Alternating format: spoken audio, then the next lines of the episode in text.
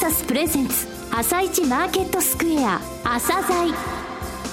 この番組は企業と投資家をつなぐお手伝いプロネクサスの提供でお送りします。皆さんおはようございます。アシスタントの浅賀由美です。それではスプリングキャピタル代表チーフアナリストの井上哲夫さんと番組を進めてまいります。井上さんよろしくお願いします。よろしくお願いします。はい。今日も楽しみな企業をゲストにお招きしています今日ご紹介する企業は証券コード4579ジャスタック上場のラクオリア創薬です。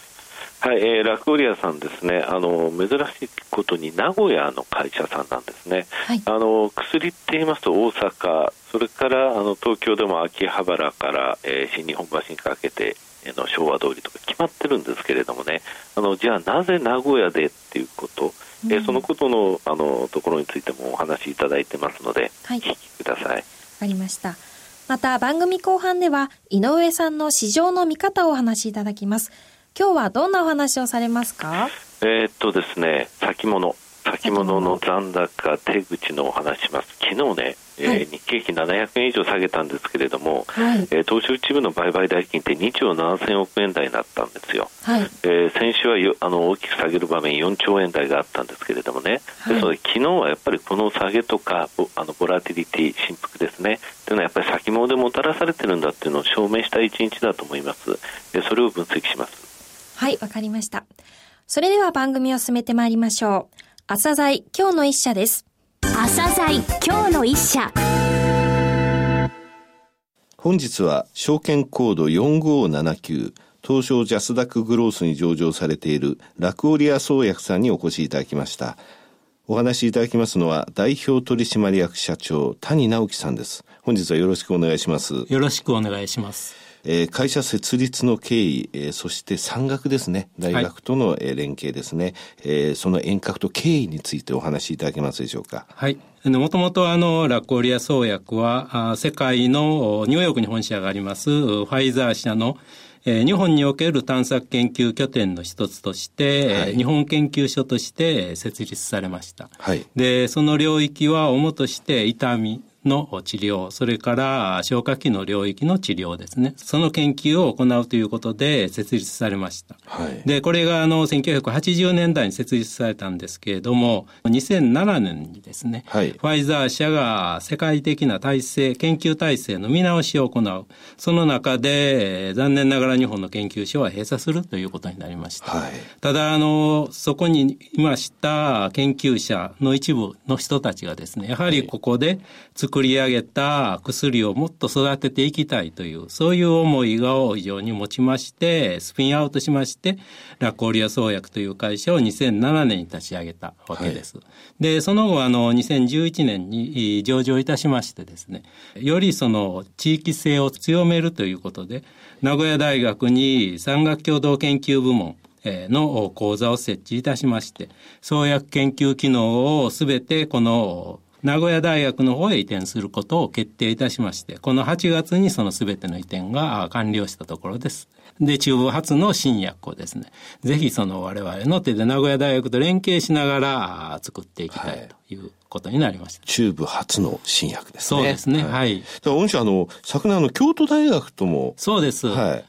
京都大学、もともとあの、名古屋と京都というのは非常にあの、近い。近いですね。はい。で、あの、京都大学の方からも、まあそういうふうなの、iPS 細胞の方で我々非常に新しいところを乗り出したいということでですね、山中先生の iPS 細胞研究所と今、共同研究をやらせていただいております。はい。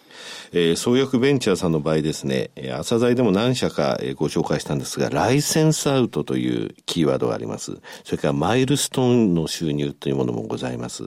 えー、こちらについてですね、えー、御社もこのビジネスモデルにやっぱり沿ってるということでよろしいわけですよね。はい、はい創薬ビジネスというか医薬品を作り上げるというところはですね、はい、実は非常に長い期間と巨額の費用がそうですね。その中でですね、我々ベンチャーとしてはとてもまあ最後の最後までですね、そういうふうなあのことをやることはできない。ですからある段階である我々自身が化合物を作っていく、医薬の種を作っていく、はい。はい、その医薬の種を作っていって、ある程度目処がついたところでですね、はい、既存の製薬業界の大手さんと提携すると。それライセンスアウトというのは要するに、これあの医薬品というのは特許、知的財産というのが基盤になっておりまして、その知的財産を使う権利を製薬メーカーさんに契約でお渡しする。それがまあライセンスアウトという言葉のの持つ意味ですね。成分特許はい、そうですね。ただしこれをお渡しするというよりも、ある契約を結んで、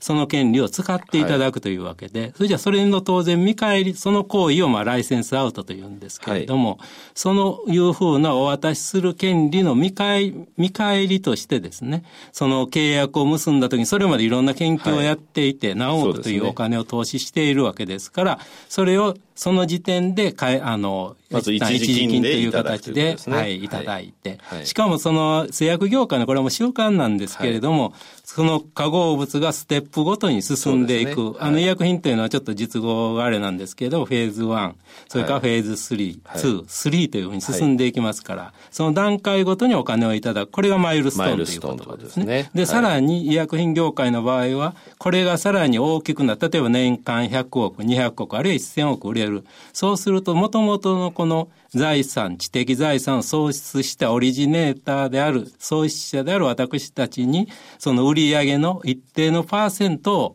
いただく。はい、そうですね。これがいわゆるロイヤリティということになります。これがまあ、いわば医薬品業界の慣習として定着しておりまして、はい、で我々も一定のそういうふうな研究がある段階に達しました。その後、ライセンスアウトをして、マイルストーンをいただいて、さらにロイヤリティをいただく。これをビジネスの基本にしております。はい、はい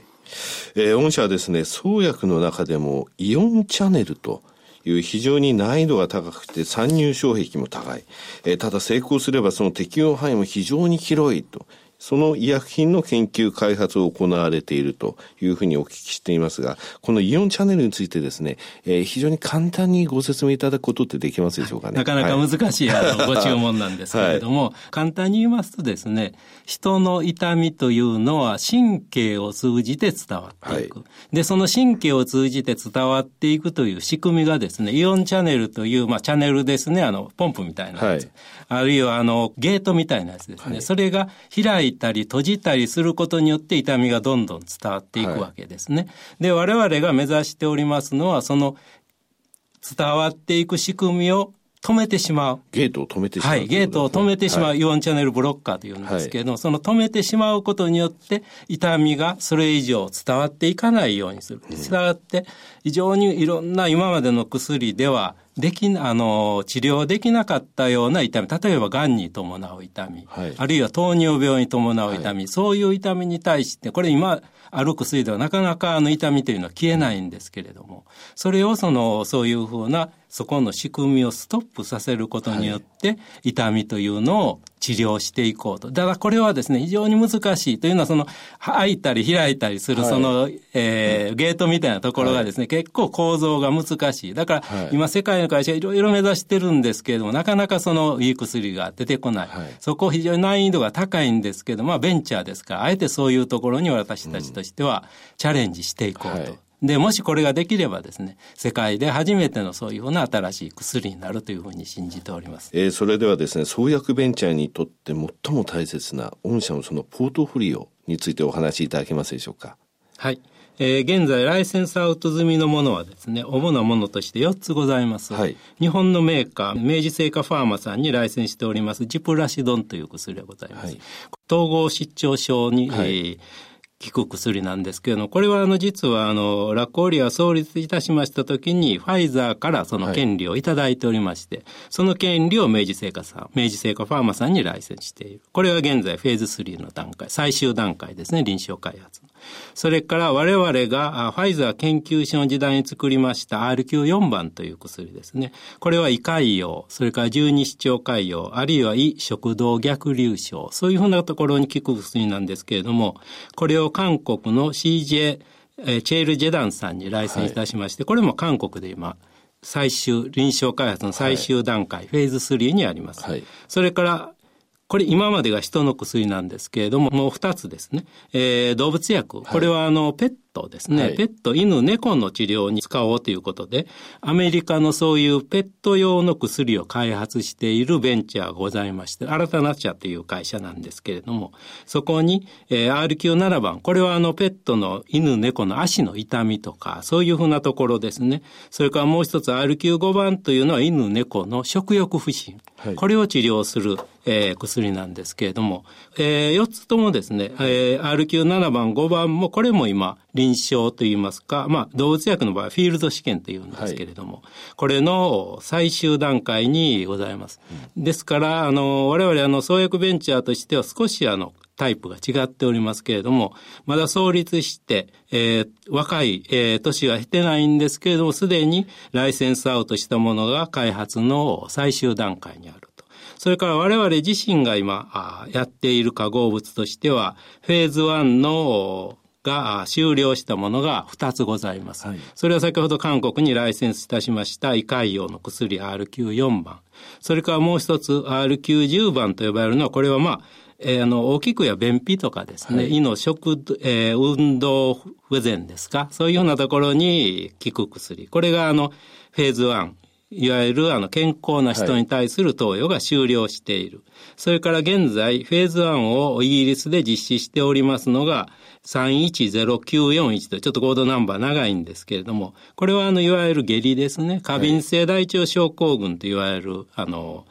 症状があるんですけれども、そちらの方への適応症を目指して行っていると。その他前臨床段階には先ほどのイオンチャンネル等を含めまして、いくつかございますけれども、いわゆる人の投与を行って、自社で人の投与を行っているのはその3つ。はい、それからあと、これもあの、ファイザーからライセンスを受けたものなんですけど、抗生物質実は1つ持っておりまして、はい、ダルババンシンというあの、MRSA という、まあ、非常に難しい病気のばい菌の薬なんですけれども、はい、これがあの、フェーズ1を準備中でございます。以上のように、まあ、あの、ちょっと先代になるんですけれども、創薬ベンチャーとしては非常に幅の広いポートフォリオ、はい、しかもそのポートフォリオがかなり進んだ段階にあるというふうに、私ども考えております。まとめますと、もうライセンスアウト済みが4つ、はい、それからこれからライセンスアウトを待っているポートフォリオがあるということですね。はい。え御社中継、中期経営計画を立てられていらっしゃいますが、それに沿ってですね、え今後の見通し、えー、それから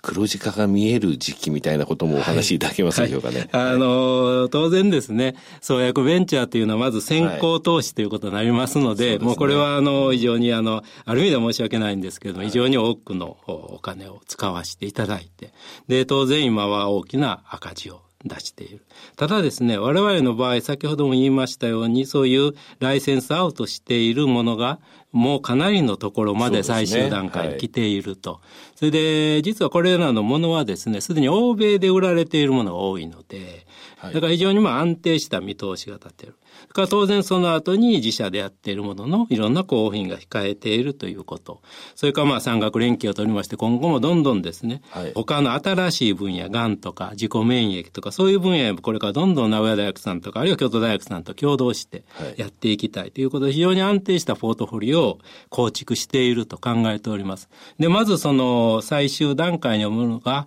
ぼちぼちその収穫期に入ってくるというふうに考えておりますので、はい、まあ黒字化もあまりあの、確定的なあの、数字は申し上げられませんけれども、はい、そう遠くない、まあい。わゆる数年先にはですね、はい、黒字化の見通しというのがつくというふうに私どもはあの、考えて、そのために一生懸命頑張っております。わかりました。えー、最後になりましたが、リスナーに向けて一言お願いいたします。薬というのは本当に重要なものでして、新しい薬を作り出すために我々いろいろ頑張っておりますので、ぜひあの、皆様方の温かいご支援、ご声援をお願いできればと思います。よろしくお願いいたします。えー、谷さん本日はどうもありがとうございました。今日の一社、ラクオリア創薬でした。さらに井上さんにラクオリア創薬についてお話しいただきます。はい、あの番組の中ではなかったんですけれども、同社ですね、あの知的財産の申請非常に活発に行ってるんですね。はい、これお金お金もかかるんですけど、特許の申請件数非常に多いんですよ。えー、つい先日も8月19日株価すごい大きく上げたんですけど、これアメリカの話でですね、はい、えー、先ほどお話のありました選択的ナトリウムチャネル遮断機、遮断薬、えー、イオンチャンネルの中でゲートを開けたり開いてあの閉じたりっていうところですね、その2種類がですね、特許査定をポンと受けたってことなんですよ。これれお金さえ払えばもう特許あげます。それにもう値しますってものなんですね。あのこの会社のあの素晴らしいところとか、えー、将来あの黒字化した後というのは非常に黒字がですね拡大していく段急拡大するんではないかというふうに思わせるところはこういうことなんですね。はい、はい、あの創薬ベンチャーを買う際はですね、えー、投資する際宝探しとかよく言われますけどそれは違いますね。宝探しっていうのは自分のためにするもので、うん、えー、創薬ベンチャーっていうのはやっぱり人のために作ってる薬その会社の、えー、に投資をするんだってことはきちんとあの、えー、考えとして分けてほしいですね。はい。なるほどわかりました。それでは一旦お知らせです。企業ディスクロージャー IR 実務支援の専門会社プロネクサス。上場企業のおよそ6割2200社をクライアントに持つ。これはアジア証券印刷の時代から信頼と実績を積み重ねてきたからこそ。さらにプロネクサスが目指すのは企業と投資家をつなぎ日本の株式市場を活性化させることです。プロネクサス私たちは個人投資家の皆さんを応援します。井上哲夫今日のストラテジー。それでは井上さん、後半の解説もよろしくお願いします。はい、えー、冒頭申し上げましたけれども、昨日も一昨日も2兆7000億円台の出来高、えー、売買高ですね。あの、先週は月曜日、火曜日4兆円台だった。ですので下げるときというのは大きな商いがあったわけなんですが昨日は現物が、えー、全然、えー、盛り上がらない中に700円を超える日経平均の、えー、下げと、えー、ただ先物なんですけれども日中の日経平均先物なんですが3営業日ぶりに10万枚超えてるんですよ。はい。であの先週申し上げました APN アムロこちら4万枚超えてるんですね、あの昨日、えー、9時以降のあの CNBC テレビでもちょっと申し上げたんですが、このやっぱ CTA、えー、商品先物系の、えー、ファンドの手口、終わってみるとそれほど傾きを見せないんですけれども、これが大きい時はですね、えー、枚数多い時というのはボラティティが高まるということなんですね。はい、えー、そしてこの番組に何度も申し上げている、えー、5社、えー、の手口なんですけれども残高が大きく変わりました、はい、2週間でトピックスと225先物を合わせた、えー、会長2兆6000億が、えー、2週間で1兆6000億減少して1兆円前になりました、はい、それでもですねまだトピックスの方は5000億ぐらい減少しただけで会長なんですけれども、え日経平均先物は1兆3000億の売り兆ですそれから ABN アムロなんですけれども、えこちらにつきました先週末のところでですね、えー、大きな売り帳2万761枚の売りなんですね、はい、その前の週は8000枚ぐらい。その前の前の週は1000枚ぐらいしか売ってませんから、これが大体4000億ぐらいあるんですね。と合わせますと1兆7000億。一応ですね売り玉としてはあるんですよですので、日経平均先もやはりあの昨日のボラティティがありましたので、まだボラティティはあると思いますけれども、えー、大体こうやって下がっていくと総悲観になってしまうんですけれども、えー、トピックスの方は会長ですけれども、えー、1兆3000ぐらいですか、えー、ただ日経平均先物には一応売り帳のそういう玉があるんだということですね。ですので、えー、冷静になってほしいなというふうには思います。はい、現物の方の売買代金が膨らまないということは、もう焦って売る人もあまりいない現物についてはということになりますので。はい、わかりました。はい、井上さんありがとうございました。この後は東京市場の寄り付きです。朝鮮この番組は企業と投資家をつなぐお手伝いプロネクサスの提供でお送りしました。